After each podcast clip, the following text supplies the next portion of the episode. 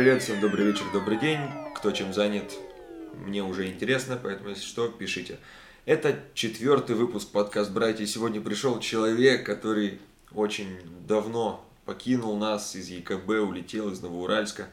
Человек, который знал меня еще как Дима, так и называет, не как Митяй. Данька Сидиков, мой одноклассник. Здорово, Даня. Привет. А, всем привет, ребят. Смотри, сразу, как только кто-то приходит, задаю два вопроса. Первый.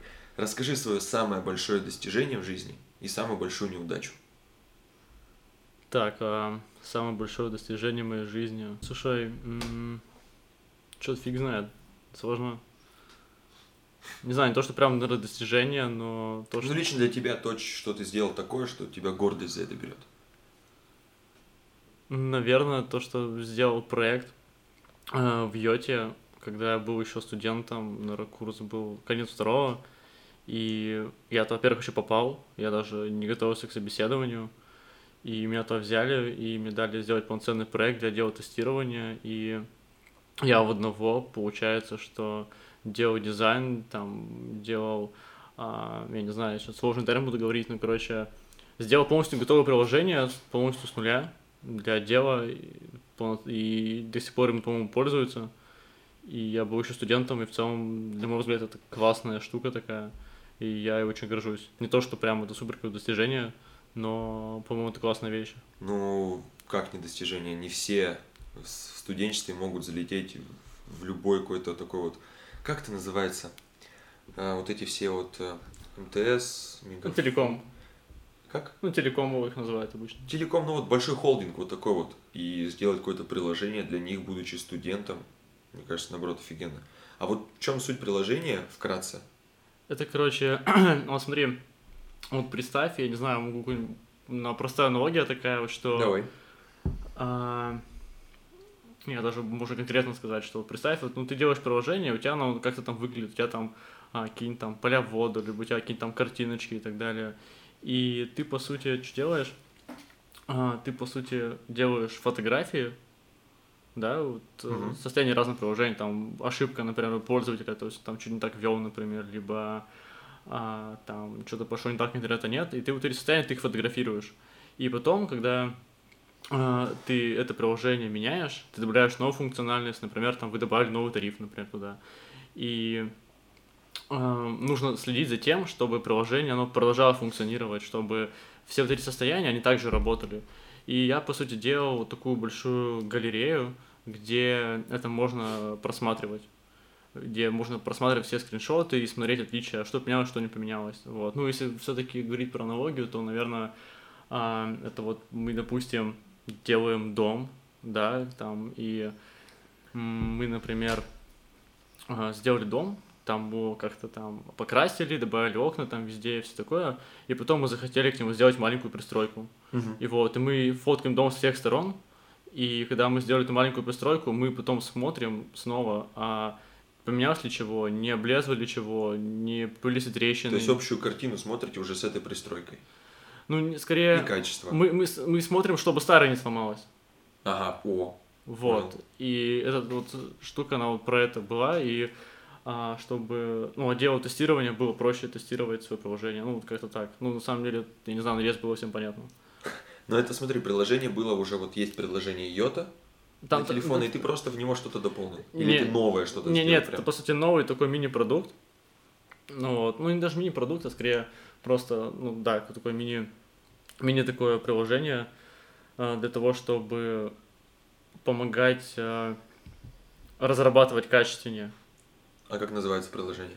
А, называлось там CBTT, ну, тоже техническое название. То есть она внутренне для компании, там не так важно. А, это именно для компании, не для пользователей. Да, да, да, это для компании, чтобы... А. Вот это дело тестирования, да, они, они вот там ну, занимаются вот тем, что тестируют эти приложения, и, ну, как бы, там, всякие сайты, там, вот эти все, там, где тарифы там можно найти, там, а, там, покупать, выбирать и так далее. Вот. А, я для них вот сделал эту штуку. Вот. И там со всеми сконнектился и заобщался с техническим руководителем. Вот. И он меня позвал потом за собой в разные стартапы. То есть я вот дальше работал в стартапах. Сначала это был а, стартап, по-моему, который основатель, который находится в Черногории, я там немного поработал. а потом вот... э, Ну смотри, давай мы стартапы еще с тобой отдельно заденем. Окей, давай, давай. Сейчас пока просто приветствую, чтобы люди понимали, кто мы такие А, чебуреки да, сидим. конечно, конечно, давай. Смотри, достижение реально круто. Ага, круто. спасибо. А какая большая неудача была? А, так, самая большая неудача в моей жизни. Наверное, это был университет, потому что как бы тут двоякая такая тема, очень двоякая тема. Вот она на самом деле и удача, и неудача. То есть а, моя неудача поспособствовала удаче. И я поступил реально в стрёмный универ, на мой взгляд. И как выяснилось, сейчас вот я еще гоняю на сессии как психологу, и в целом вот мы эту тему разбирали, и выяснилось, что вот я тогда понял, что был все-таки неудачный выбор, потому что я очень много страдал от того, что я выполнил свое окружение в университете, я вот там первые два года мне ужасно сложно дались, ну, потому что я там почти ни с кем не общался, я сидел там дома и все такое, и мне очень много всяких проблем там из этого появилось. И вот, на мой взгляд, я проживал хреновую жизнь вследствие моей неудачи, потому что я сдал стрёмно экзамены. Ну, я все равно, несмотря на это, поступил в Питер, на бюджет, все такое, но оказался стрёмный универ.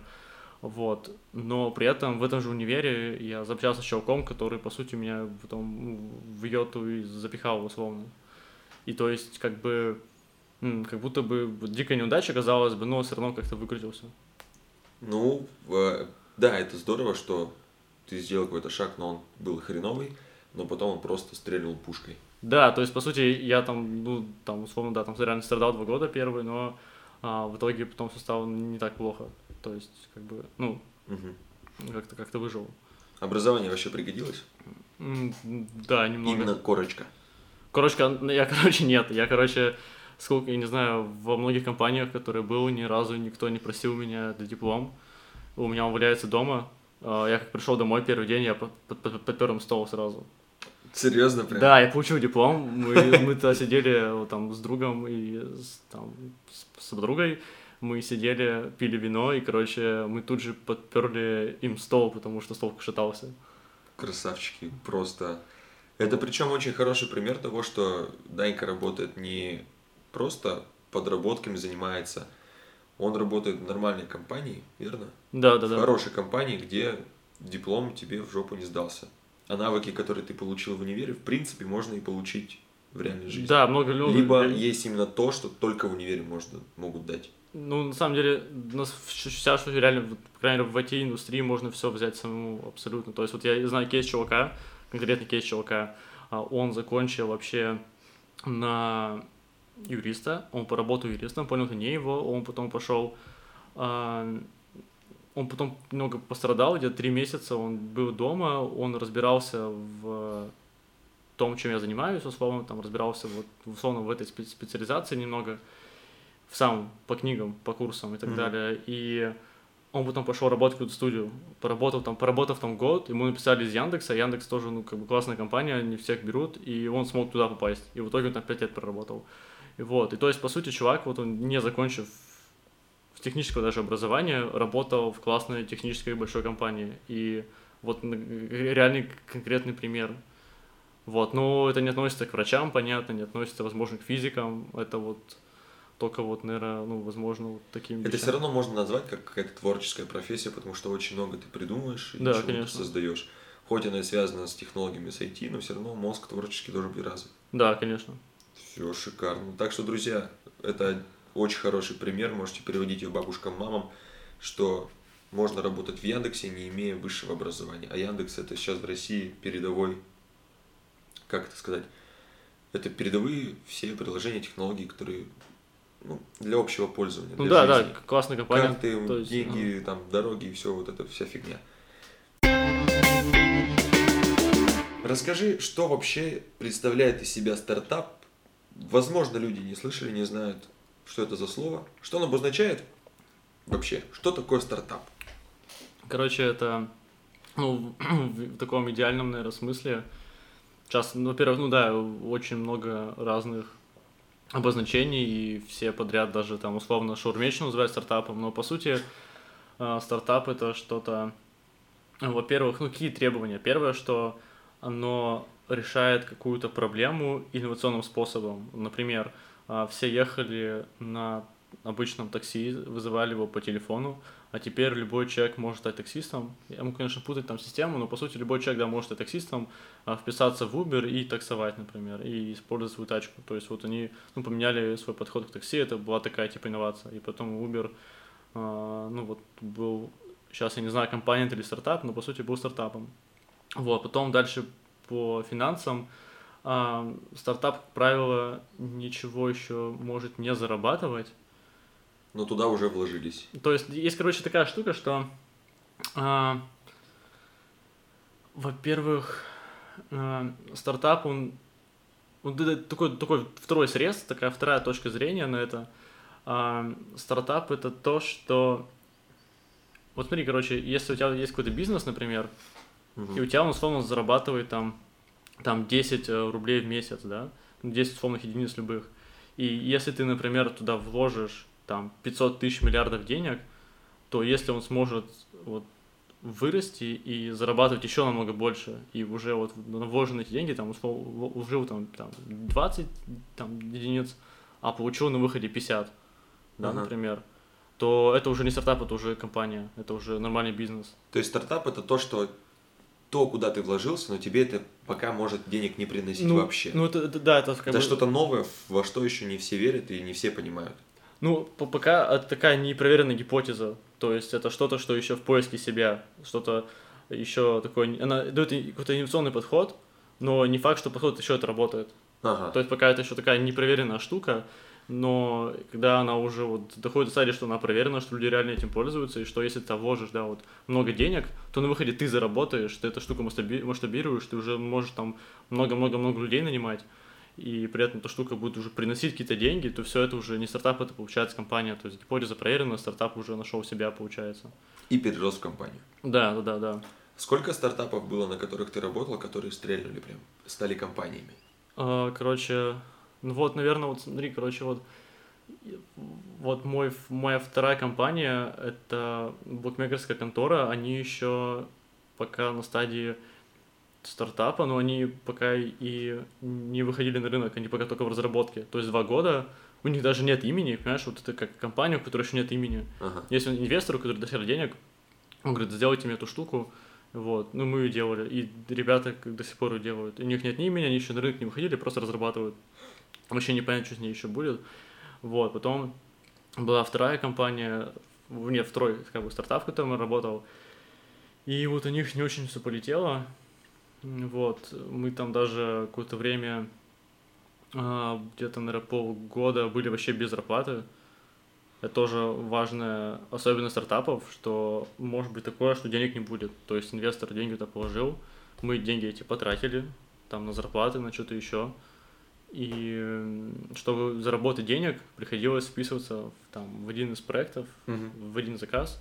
И мы должны сделать это были быстро. Мы там работали там по 6 там, дней в неделю условно. И а, когда мы там полгода типа работали в таком диком режиме вообще просто упор там на потом там всем деньги наконец-то забросили как ЗПХу, и это было вообще круто. Мы см- смогли, короче, там, ну, как бы, а, как прокормить самих себя. Ага. Вот, и при этом вот а, а, этот стартап, он как бы менялся постоянно. Сначала делали, делали одно, потом поняли, что эта штука не очень работает, и они потом сейчас стали делать совершенно другое, мы туда вообще уже ушли. Ну, не совершенно другое, они, по сути, урезали себя и немного поменяли свою бизнес-модель, короче, теперь они там другим занимаются. И вот, и пока нет, они еще пока в компанию не переросли, и непонятно, перерастут или не перерастут. Мгм. То есть пока еще не было такого, что компания прям стала стартап, в котором ты работал. Вот, ну вот сейчас вот текущая как бы компания, но она по сути, я не знаю, она вот делает, что-то инновационное, но я не понимаю, как его назвать стартапом или компанией, там уже 1200 человек, когда я пришел было 400 или 300 вообще, и сейчас я пока не знаю, это по сути тоже инновации, но у них очень большое финансирование от разных компаний, и я пока не понимаю, это стартап или компания, я пока даже не могу это назвать, как-то что-то что-то вот среднее, короче. Мгм. Вот. Но они, они, они, возможно, они вот, возможно, они, возможно, переро- скорее все-таки переросли, потому что 1200 человек это уже, наверное, больше на компанию похоже. Вот. Ну, да, и то, что там еще много денег вкладывают. Они пока не зарабатывают, но уже там все гарантированно вроде должно работать.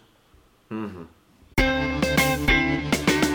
смотри, еще сразу такой вопрос, так как у тебя опыт уже здоровый в этой всей сфере, Ну, три года пока всего, да. три года, но все равно это уже нормально, если ты успел там во многих стартапах поработать и понять, что они либо фуфло, либо им надо еще расти, как ты менял их. Вопрос такой, э, в стиле Дудя, может, будет, но сколько в среднем у тебя получается заработать в месяц? У меня сейчас 150 чистыми получается. На протяжении какого времени уже так идет? А, с февраля. Ну, вот. То есть я получается так, что я был в Яте, у меня было ноль. Я стажер... Там, получается, была стажировка у меня, она была бесплатной. Потом у меня росло так, что сначала 30, 30 чистыми в месяц, потом 50, потом 70, потом 100, потом 120, сейчас 150. И вот э, сейчас надеюсь, что скоро тоже буду выпивать, э, ну, скажем, не знаю, повышение, не повышение, но там прибавку, типа, ну вот. И в целом, ну вот, э, ну, потолок, наверное, и средний, как бы не то, что для меня, но вообще а, технические руководители, они получают там 300, то есть, ну, тут, тут реально в этой сфере и при должном старании в компаниях там получают там 280-300, вот так где-то. То есть это, в принципе, для них нормальная зарплата, стандартная. То есть, да, ну, Москва и Питер, тут, ну, не знаю, вот, ну, в Якате тоже можно, работая в контуре, например, там, на позиции, там, старший разработчик получает тоже, там, 150-180 там, в месяц, например. Вот, ну, на самом деле, тут еще много факторов зависит, там, то есть, если а, там какие-нибудь там сетевошники, возможно, в каких-нибудь компаниях, у которых а, большое влияние на бизнес, они помогают ему зарабатывать много денег, то там можно там полмиллиона, миллион, короче. Ну, то есть, тут все очень так а, не ограничено. Ну, наверное, вот средняя по рынку, вот, для старших разработчиков, для опытных чуваков, это вот, наверное, там 200 плюс, а для руководителей это 300 плюс. Мгм. Мне кажется, так. Ну, 280 плюс, вот так где-то. Ну, я так понимаю, на жизнь хватает вообще с лихом. Да, да. И при этом компания еще у нас оплачивает на развитие, то есть у нас есть какая-то определенная сумма денег, а, она дается на год, она еще пополняется, и эти деньги можно тратить на любое развитие. То есть я вот очень много денег трачу на Skyeng, на итоги, ну, типа там тоже, ну, это английский получается. Мгм. Потом можно, я купил какие-то мастер-классы, просто не связанные с работой, но компания тоже компенсирует. То есть, типа, вообще на любое развитие компания вообще готова в тебя вкладываться. Смотри, это все очень смахивает а, на тему Силиконовой долины Кремниевой.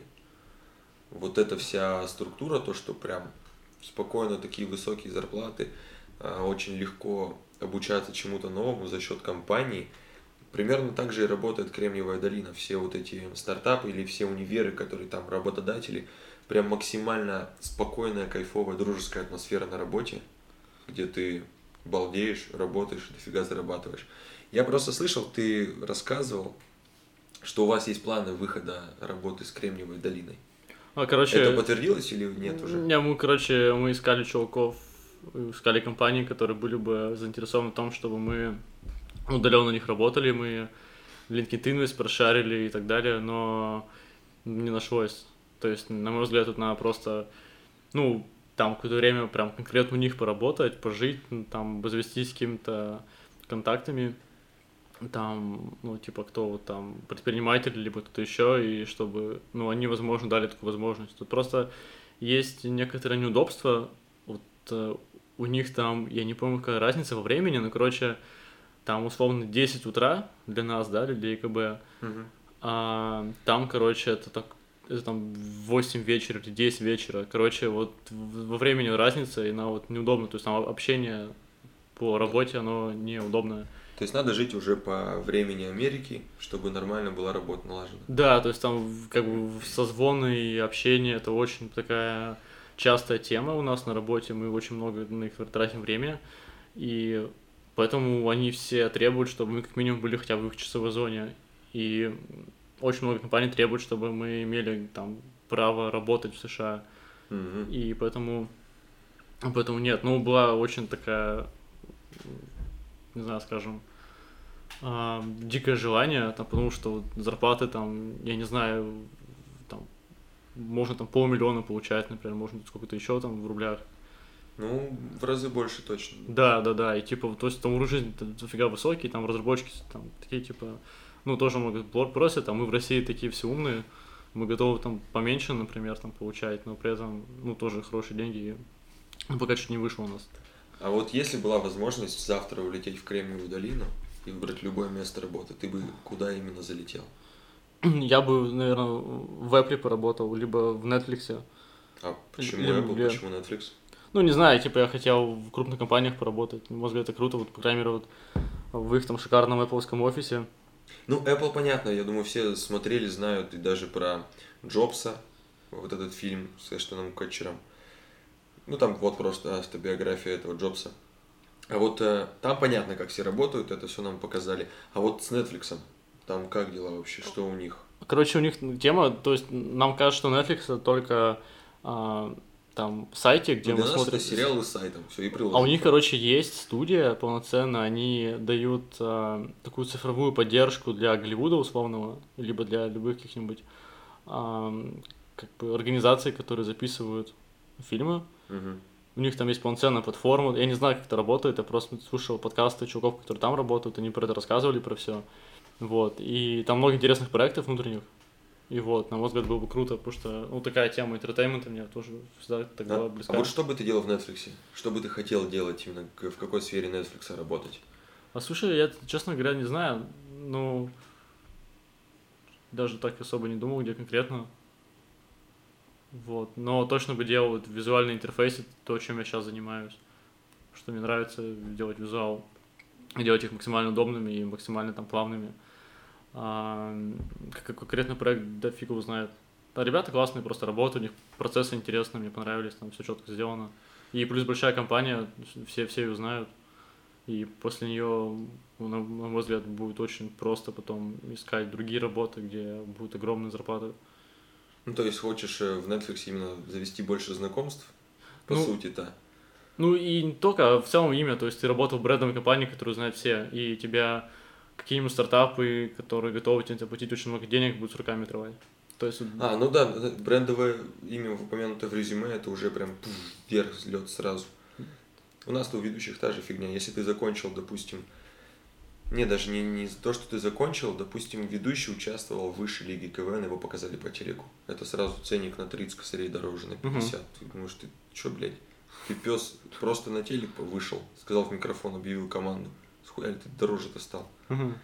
Но это у нас так работает. У технарей, я думаю, что там прям это очень серьезная, серьезный пинок вверх вырасти, если ты работаешь в крутой компании. Да, есть, типа, на самом деле, вот, честно говоря, вот, а, есть люди, которые в брендовых компаниях не работали, при этом они могут быть намного лучше людей, которые там работали, но а, у всех есть в голове такая установка, особенно людей, которые далеко от IT, например, чувак, он занимается бизнесом, да, у него много денег, и он, понятно, что не, не сможет просто разобраться там в деталях и понять, что чувак из какого-то неизвестного стартапа сможет ему там крутую систему построить. Он лучше возьмет того, кто где-то там поработал. Да, вот для, него- для него вот понятная картина мира, что вот, брендовая компания, То есть Там. другая сторона медали. То есть тоже ухватываются многие за имя просто, да, да, да, да, да, а конечно. опыта может быть не быть. То есть, да, то есть я вот в Гугле смотрел их код, как они пишут, и я находил некоторых проектов, где код был просто ужасный. То есть он просто некачественно сделан, непрофессионально. А также про то же там Яндекс тоже есть там ребята, э, как бы, ну, друзья общались там с этим чуваком, они вместе с ним работали, он был в Яндексе, и он тоже работает плохо, непрофессионально. Но, но при этом, безусловно, есть там очень крутые ребята. То есть, тут, то есть, ну, компания гарантирует, что чувак там будет супер крутой, Мгм. вот, и что ему можно доверять, что ему там можно платить высокую зарплату, но при этом, ну, так оно есть в мире, что ты, по сути, на тебя такая, на тебе такая этикетка, там, брендовой компании, и к тебе сразу, типа, доверие. То есть, типа, он, ты как бы, по сути, ассоциируешься с этим брендом.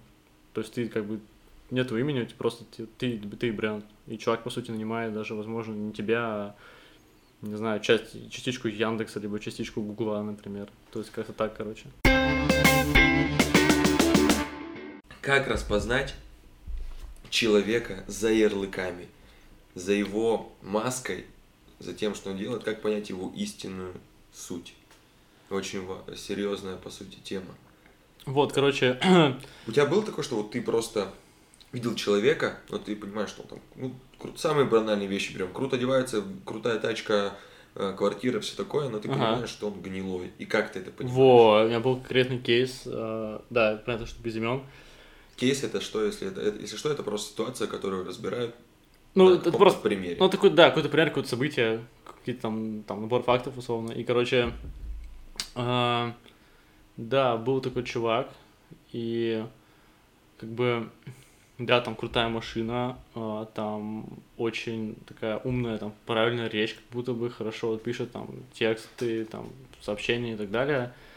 Вот, но просто с ним, с ним поработав и просто за ним наблюдав, как он работает, ты замечаешь какую-то фальш, что вот его слова отличаются от его действий. И это ну, просто нужно, ну, типа, наблюдать, с ним нужно работать. То есть с ним ты работаешь, ты все сразу понимаешь. Вот, но, на мой взгляд, вот, по крайней мере, а, в контексте работы и найма можно как минимум просто ну, по вопросам это понять, либо спрашивать и выцеплять какие-то твердые факты из его прошлого, то есть что он конкретно сделал, каких, какие у него результаты, то есть вот смотреть на результаты, на его действия, которые были в прошлом, и ну, на, на достигнутое смотреть. То есть при тесном контакте можно уже понять. Но, ну, в принципе, для людей, которые более-менее в этом разбираются, разбираются как-то в людях, вообще спокойно можно реально при первых несколько дней общения понять, что сейчас человек представляет. Сложно очень именно в секунду просто понять, что за чувак перед тобой. У некоторых получается. В основном это психологи, либо люди на опыте, которые прям поработали с такой огромной кучей людей, что они посмотрели на тебя и сказали, ну, Данька нормально. Посмотрели на другого, сказали, дурачок. Не, ну да, это насмотренность, но на мой взгляд, что она не уверен, что он будет работать, то есть, типа, внешность, ну, то есть, как бы человек не выглядел, э, все равно не, не вариант судить. Что... А тут даже видишь не по внешности. А. Тут именно сразу а, в, работе? суть. Уже нет, даже не в работе. Вот он только появился перед тобой, сразу в суть ты глядишь и видишь, что как-то не видишь, не понимаешь, но подсознательно у тебя есть какие-то триггеры, которые сразу тебе дают знать, что нет, здесь он не справится, здесь ему будет сложно, здесь он может как-то не так себя повести, как мне нужно. Угу. Все, и вот я про, про это и говорю, что очень сложно сразу понять человека, который стоит перед тобой. Зачастую почти всегда нужно именно поработать с ним вместе, пообщаться, но в целом очень сложно реально по щелчку все понять. Ну да, конечно. У тебя было такое, например, чтобы ты реально вот как-то на подсознательном уровне ты увидел человека и такой, нет, работать с ним не буду, хоть он и круто выглядит и все такое. Так, а... на самом деле я-то понял, вот, да, конкретный пример, а, был чувак, который, ну, скажем так, типа одногруппник, и а, то потому, как он общался по его диалогу, я понял, что с ним я работать не буду точно, потому что ну, там была конкретная вещь, за которую я привязался. Он врет сам себе, он как бы думает, что понимает, он так ловко жонглирует там умными словами, mm-hmm. пытается как бы продать людям всем, что он там что-то знает, что-то понимает, но чувствуется, что он просто путается, что он реально это не знает ни разу. И он как бы, ну, видно, что вот он врет сам себе, и другим людям получается тоже. И это штука, которая гарантированно влияет на результат. И я понял, что точно нет, с ним точно не сработаюсь никогда. И даже с ним делать даже иметь не хочу, потому что это вообще полная жесть. То есть это, там, не знаю, пускает пыль в глаза, например, а по факту ничего не знает. Угу. Ну, какая-то наигранность, напыщенность. Да, да, да. Это на самом деле вот, очень много уже повстречал так в жизни. И тоже есть такая насмотренность, что я уже могу как бы, понять по людям как-то тоже не моментально, но быстро очень, прям очень чувствую. Ты говорил, что у тебя сеансы с психологом.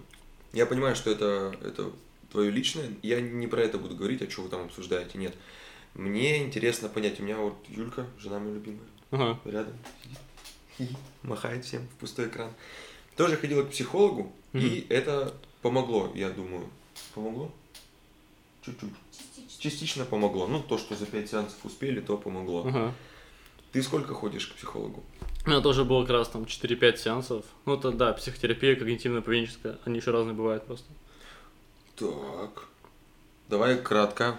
Какие виды психологии вот этого вот всего бывают? Я примерно имею представление о двух. Вот, угу. когнитивно-поведенческая это про работу с твоими убеждениями, установками, про то, не знаю, как говорят слово там когниции, то есть, по сути, про, это работа промышления, чтобы в целом ты мыслил адекватно правильно, сам себя правильно оценивал, адекватный мир понимал, и в нем как-то нормально навигировался. Вот примерно про это. Могу ошибаться, конечно. Вот. Потом... Ну, мы сейчас загуглим, и если кто-то знает, друг, пишите обязательно. Да, конечно. Нам. А, он вот про детство, как я понимаю, то есть ты работаешь Мгм. своим детством и какие-то там Выявляешь детские... что-то из детства, Да. что отражается сейчас. Да, вот, ну как бы я-то не ходил сам, и в этом так тоже не особо не копался, но вот мне вот когнитивно-поведенческое нормально заходит, мне интересно и в целом норм. Я вот что хотел и узнать-то, тебе это помогает? И насколько сильно оно тебе помогает э, в твоей работе жизни? Ну, пока как бы тяжело сказать, то есть я...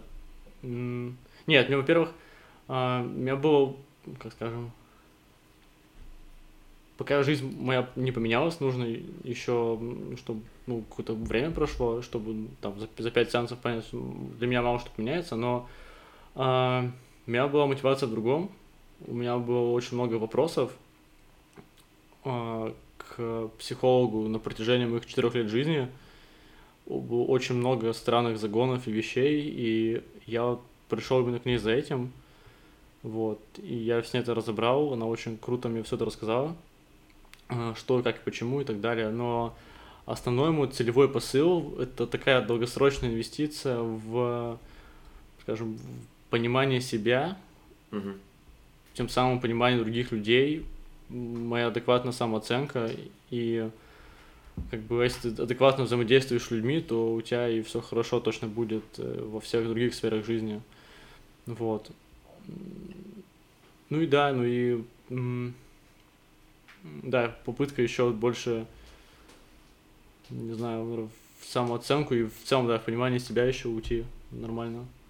Ну, Ну, и, и развитие эмоционального интеллекта тоже, прям все говорят, что там понимать там свои эмоции хорошо, потом понимать эмоции других людей, потом управлять своими эмоциями, управлять эмоциями другими, других людей, короче.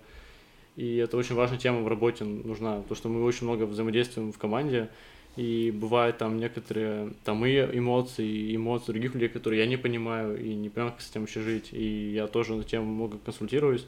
И сейчас я вот начал разбираться в эмоциях. Там очень много книг там перечитал, пересмотрел и веду там такую табличку, где я все расписываю. То есть какая это эмоция, для чего она нужна, а, с точки зрения биологии, с точки зрения как бы социума, потом типа как ее распознать, например, ее минусы, например, почему она типа ну, мне там не очень, например, приятно, ну либо как она может плохо как бы себя вести, например. Ну вот. То есть у меня больше, не знаю, просто интересная психология, и у меня вот, тут две части это разобраться в моей жизни, чтобы она улучшалась, и просто мне это интересно. А вот смотри, как- вот ты сказал эм, э, умение управлять эмоциями других людей, меня сразу что-то защелкнуло. Ага. Я сейчас начал читать э, Дейл Карнеги, знаешь? Да, конечно, читал. Как это называется? Как э, завоевать друзей и оказать влияние на людей. Ага, ага. Читал? Да, конечно. Вот.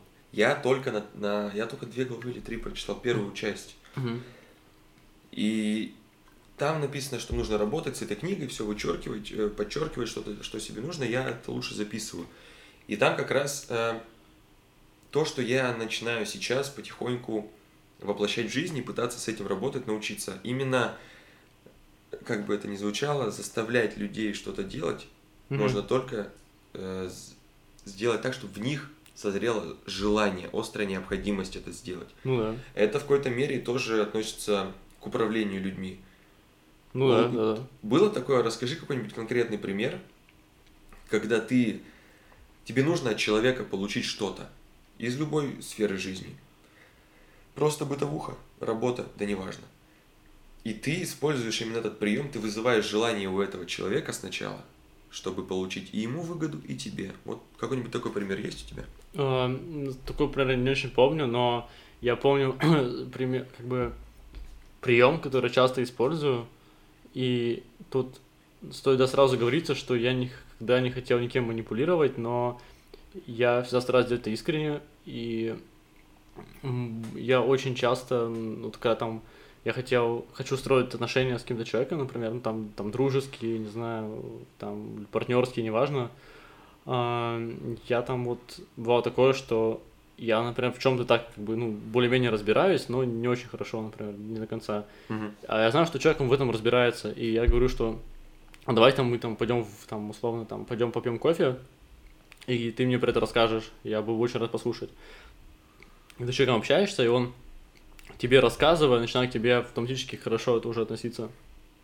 И потом, а, ну, вот, что вспомнилось, вот эта штука, она часто работает очень. Именно то, чтобы позвать человека просто поговорить о том, что тебе было бы интересно, а он это знает. Да, то есть, например... То есть, чуть-чуть его использовать за то, что у него больше знаний. Ну, в хорошем плане использовать. Ну, по сути, нет, тут фишка в том, что вот он себя чувствует значимым, он... Как, да, да, да, да. Все, да. все хотят как бы быть в чем-то экспертными, и вот он, когда тебе что-то рассказывает, он чувствует свое превосходство, что он тебе помогает, он разбирается, а раз тебе помогает, значит, ты как бы, ну, он уже к тебе хорошо относится автоматически. А было такое, что ты специально да. это использовал, чтобы какие-то отношения наладить деловые. Допустим, ты просишь его рассказать какую-то тему, в которой ты сам шаришь и разбираешься, но ты просишь его тебе это рассказать, чтобы наладить отношения. А вот типа, вот, вот так как-то, ну, по сути, я бы, возможно, даже так мог сделать, но я так не делал, потому что э, я тогда не смогу вообще искренне себя вести. То есть, меня, когда вот я о чем-то не понимаю, там немного человек мне это рассказывает, и я начинаю, ну, искренне проявлять заинтересованность, я спрашиваю какие-то вопросы, там, конкретизирующие, да, там, угу а, вот, и... Ну да, и в целом, как бы, я не смогу проявлять истинную заинтересованность, и это будет видно. То есть я буду куда, да, хорошо, я понял, окей, но это будет видно, что я просто отвечаю так, как бы, ну, лишь бы вежливо ответить. Но я не буду искренне там уточнять что-то. И будет чувствовать, что я как будто даже этим не интересуюсь, например. Угу. Ну, то есть э, самому комфортно не будет. Так, да, да, да. В этой ситуации управление эмоциями другого человека. Э, я сейчас расскажу, как я это понял, ты мне расскажешь как-то ты это с психологом вроде, да? Это... Нет, это, это тема нет. Это то, что про управление другими эмоциями, это далеко еще сам. Я хочу, я пока на, на этапе еще хотя бы свои распознавать. Ну, то есть ты примерно знаешь, что это такое, управлять эмоциями? Ну, в теории, грубо говоря. Не, ну, да, я могу какой-нибудь пример, да, даже привести, наверное. А, ну вот, я просто хочу э, рассказать, как я это сейчас, я не слышал просто об этом еще нормально так. Ага. У меня на работе управление эмоциями это значит э, людей вывести на эмоции, которые мне нужны. Угу. И в этой эмоции продолжать какое-то какое-то испытание. Мне нужно, чтобы на испытания они сейчас были заряжены. Я сначала их немножко погружаю в заряд, мы там танцуем, либо как-то угораем, орем прям друг на друга, веселимся. Бежим на испытания, испытание просто динамично проходит, время летит в секунды. Бывает, что мне нужно, чтобы на испытания они вели себя сдержанно, немножко боялись. Mm-hmm. Я их ввожу в состояние страха. Ну, там это все с детьми в основном работает так. Mm-hmm. Вводишь в состояние страха, чем-то напугал их, одновременно с шутками и со страхом. И они уже как-то готовы, идут на испытания и проходит оно как надо. Это примерно правильно? Идеально вообще. Ну, управление эмоциями. Вообще, тут прям идеально то, что, то, что вот, ну, на мой взгляд, вот так и должно быть. Тут классно, что у тебя есть задачи, некоторые ты под задачу а, меняешь состояние людей. Ну, да, и, и ну да, и, и вот они решают как, как, как так, как нужно. Вот, вот классно вообще очень. По-моему, я не знаю, может, я, не, конечно, не, в этом не эксперт, но, на мой взгляд, это вот, вот, вот так оно должно быть. Классно очень. Просто порой, э, когда ты допустим, вот у меня лично также расскажу, потом скажешь, у тебя такое есть или нет. Изучаешь что-то по поводу отношения к людям, отношения между людьми, рабочие какие-то взаимоотношения, что-то связанное с психологией, с эмоциями, с мыслями, с общением. Я это все читаю и смотрю, что я-то то же самое делаю. Не осознавая этого, на подсознательном уровне откуда-то у меня появилось э, знание того, как людей вывести на эти эмоции, как э, сделать так, чтобы они были на моей стороне, чтобы хорошо со мной общались, дружили, что-то такое. И потом, когда я это читаю, я понимаю, что многие люди так не умеют. Многим надо учиться и реально практиковать себя, как заводить друзей. Uh-huh. Очень серьезная тема.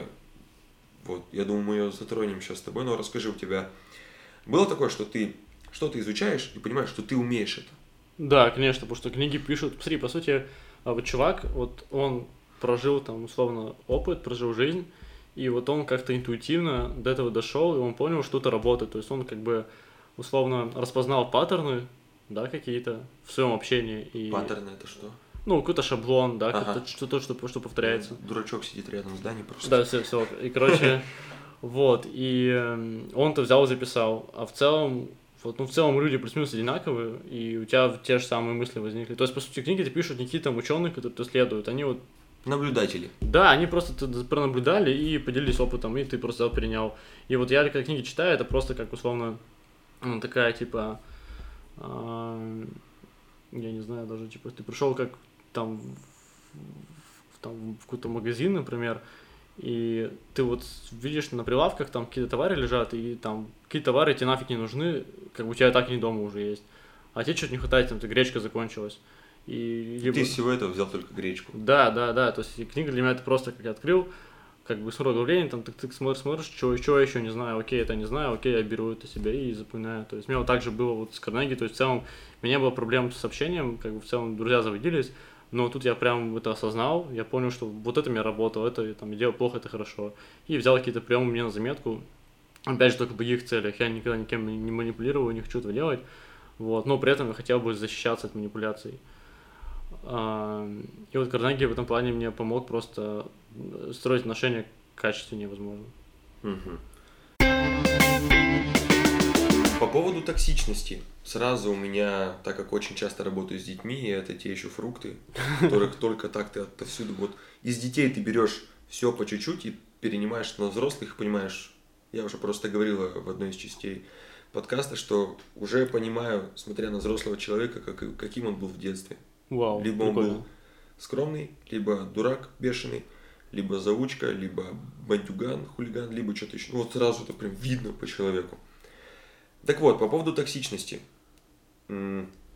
Очень часто встречаются люди, которые за счет принижения других пытаются возвысить себя. Это, возможно, еще там, отвлекается от того, что ты говорил, Да, это на да, стену и да, забирается да, да, дальше. вот тут мои пошли.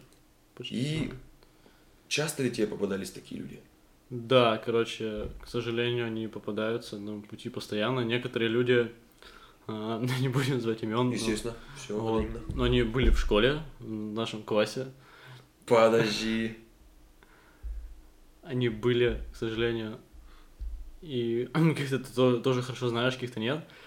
Ну вот, но, слава богу, они сейчас поменялись. Ну, и в универе у меня тоже, к сожалению, там курс вот, там третий, четвертый тоже такие люди попались. И это ужасно вообще. Они вот прям вот, вот я просто хочу кейс привести конкретный, почему это плохо. Даже вот не с точки зрения даже дружбы, а с точки зрения вообще жизни. То есть вот был а, один чувак, а, с который очень плохо так умел общаться. Вот он любил вот, вот так а, как бы себя возвышать очень сильно, и я очень много негатива от него взял. Но при этом как чувак, он как вот а, специалист, он хороший. Мгм. И вот, и однажды а, меня порекомендовали вот в Яндекс, и а, я отказался, потому что в мо- в моей компании как бы норм, но при этом не сказали, «А ты- ты можешь кого-нибудь другого порекомендовать, если хочешь, порекомендуй хорошего специалиста. И я бы мог порекомендовать того человека, потому что он как специалист хороший, но как человек он не очень, я понимаю, что он будет в команде разрушать культуру, и в целом он мне много негатива дал. Я потом не стал рекомендовать, хотя он мог туда пройти, например. То есть, э, Он, по сути, карьерную возможность завалил тем, что он плохо общается. что он пидорас. Вот, и, короче, это вот, вот, вот, вот, вот и таких вот мелочей очень много. Не то, что мелочей, а вот таких вот каких-то случаев очень много. То есть э, вы, по сути, даже если, окей, если этому человеку наплевать на такие душевные отношения, то как минимум вот он и карьерные какие-то свои возможности, вот он как бы зарубает тоже. Похерить может спокойно, да.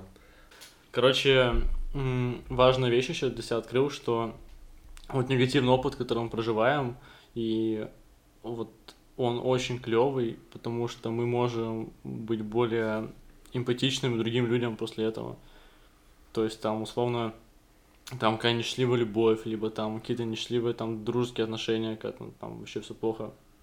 Там с чуваками там много срался, например. Либо там сестра, там инвалид, либо что-то еще. Ты намного более такой, типа, сопереживающий, много более эмпатичный другим людям. И вот это на самом деле клево. То есть, скажем так, типа, у какого-то президента американского известного, чтобы Мгм. сейчас не ошибаться в именах, у него, короче, жена умерла, умерла там еще там и сестра, и, короче, у него было все в этом плане плохо, он там в жесткой депрессии, но это помогло ему такую эмпатичность развить, потому что он из этого сам выжил и как бы прошел все это, что потом, как говорят, ему было много проще других людей понимать. И, на мой взгляд, люди, которые вот так кем-то возвышаются или просто хуево общаются, мне кажется, что у них просто было мало, наверное, негативного опыта в жизни. Возможно, они вообще не понимают просто. Ну, смотри, да, вот э, любой опыт уже опыт. Ну, в принципе, да, тут нечего добавить, что переживая какой-то момент в жизни, ты делаешь вывод, хоть и не сознательно, где-то в подкорке, сделал вывод, пошел дальше и больше не совершаешь либо ошибок таких же, либо по-другому смотришь на какие-то ситуации. Обсуждали общение, и я вот назвал там вроде как два пункта, которые вот, ну, очень такие критичные, по крайней мере, для меня. То есть я очень... Одно токсичность и второе? Ну, неумение, да, надо слушать собеседника. Угу. Ну вот. Ну, вообще, даже, не знаю, может, нежелание его слушать и все такое. И вот, и когда, возвращаясь к тому, как э, заводить друзей, ну, короче, туда важно понимать самого себя и важно, да, быть, как ты сказал, открытым, потому что если ты там начинаешь себя с кого-то строить, то ты прям очень сильно чувствуется, это очень сильно отталкивает. Вот. Ну, я думаю, что можно э, вот так вот немножко подытожить это все. Ребята, э, у которых есть сложности в взаимоотношении с другими людьми, во-первых, э, во-первых, я думаю, что лучше обратиться к профессионалу, психологу. Угу. Я для себя еще пока не понял, нужен ли мне психолог или нет.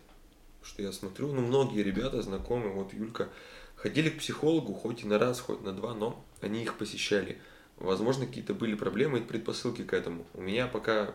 Ну, если нет запросов, я то... думаю, наверное, что пока такого если нет. нет смысла. То есть у меня вот прям были конкретные запросы, то есть я вот, ну, конкретно у меня вот прям в блокноте было там 6 пунктов, которые я хотел обсудить и которые хорошо. никто другой не мог э, со мной разобрать. А сейчас у меня вообще их дофига. То есть чем больше узнаю, начинаю, чем больше у меня вопросов появляется о себе и как бы, ну, о других людях. Вот. И ну, тут нужны вопросы. То есть так просто прийти, ну, не знаю, маловероятно. Ну да, не зная то, чего ты хочешь, ты ничего не добьешься. Ну да, Это это будет просто непонятно, трата в чем, в чем будет денег. помощь заключаться, если нет проблем. Ну, как бы, Явных проблем, если нет, то и ты их, если не осознаешь как-то, значит, тебе пока и не надо идти. ну да, конечно. Вот, а по поводу того, какие предпринять шаги первые. Мы, конечно, не советчики, мы не профессионалы, просто со своей колокольни говорим свое мнение. Э, Может быть, кто-то прислушается, может, кто-нибудь скажет, «Э, идите вы в задницу, два господина. Но все равно, э, любое мнение имеет место быть. Так вот, попробуйте разобраться немножко в себе, посмотреть на себя со стороны, попросить других людей адекватно оценить вас по общению. Если у вас есть человек, который это реально сделает правильно, без каких-то наездов и приколов, прислушайтесь, никогда не отталкивайте никакую критику. Примите, переварите, идите дальше. С новыми выводами, с новыми мыслями. Аминь.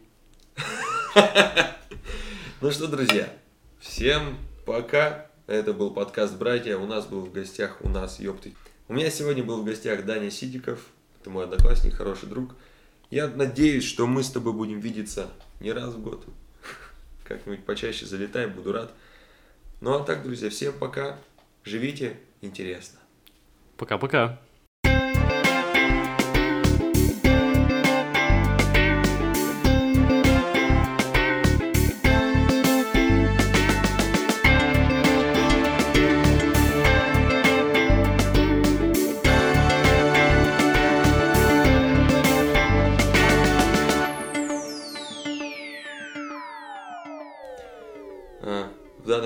Мысль дальше потерял. Извини, пожалуйста. Да, хуй с ним. Выпьем за это. Да, хуй с ним мыслью. Пожалуйста, пизду.